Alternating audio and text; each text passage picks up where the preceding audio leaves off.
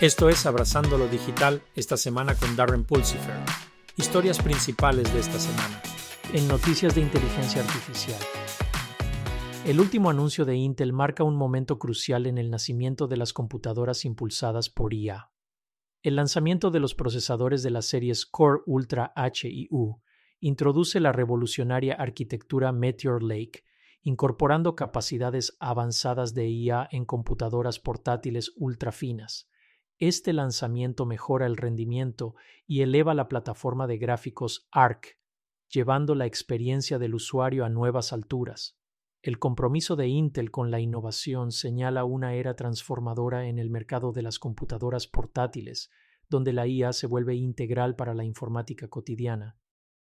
La concejala electa de la ciudad de Nueva York, Susan Schwang, ha admitido silenciosamente que ha estado utilizando la inteligencia artificial para comunicarse con el público y responder a las consultas de los medios. Finalmente, una política que dice la verdad. El uso que Zhuang hace de la inteligencia artificial marca un enfoque único para relacionarse con los electores, y las implicaciones de esta estrategia impulsada por la tecnología podrían remodelar el panorama de la comunicación política en la era digital.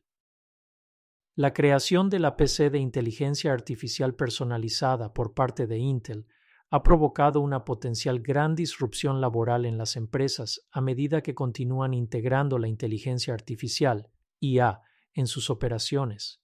A medida que se adoptan las tecnologías de IA, se espera que cambien las funciones laborales y los días de trabajo, lo que genera preocupación acerca de los posibles desafíos para la fuerza laboral. Las empresas se están preparando para este cambio transformador y reconocen la necesidad de estrategias proactivas para navegar las posibles interrupciones y garantizar una transición sin problemas hacia un futuro impulsado por la IA. En noticias de gestión de datos. Copito de Nieve, una plataforma líder de datos en la nube, ha logrado la autorización FedRAMP alta en AWS GovCloud IEU, oeste y EU. Este. Este hito importante destaca el compromiso de Copito de Nieve para cumplir con los estrictos estándares de seguridad del gobierno, permitiendo que las agencias federales aprovechen sus avanzadas capacidades de gestión de datos en un entorno en la nube seguro. La autorización alta FedRAMP subraya la posición de Copito de Nieve como un socio de confianza en la provisión de soluciones rápidas y escalables para entidades gubernamentales, fomentando la innovación y la eficiencia en la gestión de datos. Solix ha introducido la plataforma de datos común CDP 3.0 que incluye una gestión avanzada de datos multinube y capacidades de IA empresarial, este lanzamiento refleja el compromiso de Solix a proporcionar soluciones de última generación para la gestión y obtención de conocimientos de grandes conjuntos de datos. Las mejoradas características de aprendizaje automático y IA de la CDP 3.0 permiten a las organizaciones tomar decisiones más informadas basadas en datos. La tendencia de la gestión de datos de multinube está impulsando el desarrollo de muchas nuevas ofertas comerciales y la última versión de Solix está destinada a ser un contribuyente significativo en este espacio. En un informe reciente, Datanami explora consideraciones cruciales para garantizar que su estrategia de gestión de datos esté lista para la inteligencia artificial con cinco indicadores clave. Priorice la calidad de los datos, la escalabilidad, las capacidades de integración, una seguridad sólida y la flexibilidad.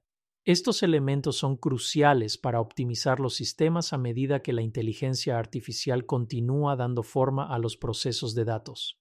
Manténgase a la vanguardia en la era de la inteligencia artificial evaluando y mejorando estos aspectos para satisfacer las demandas de las tecnologías en evolución.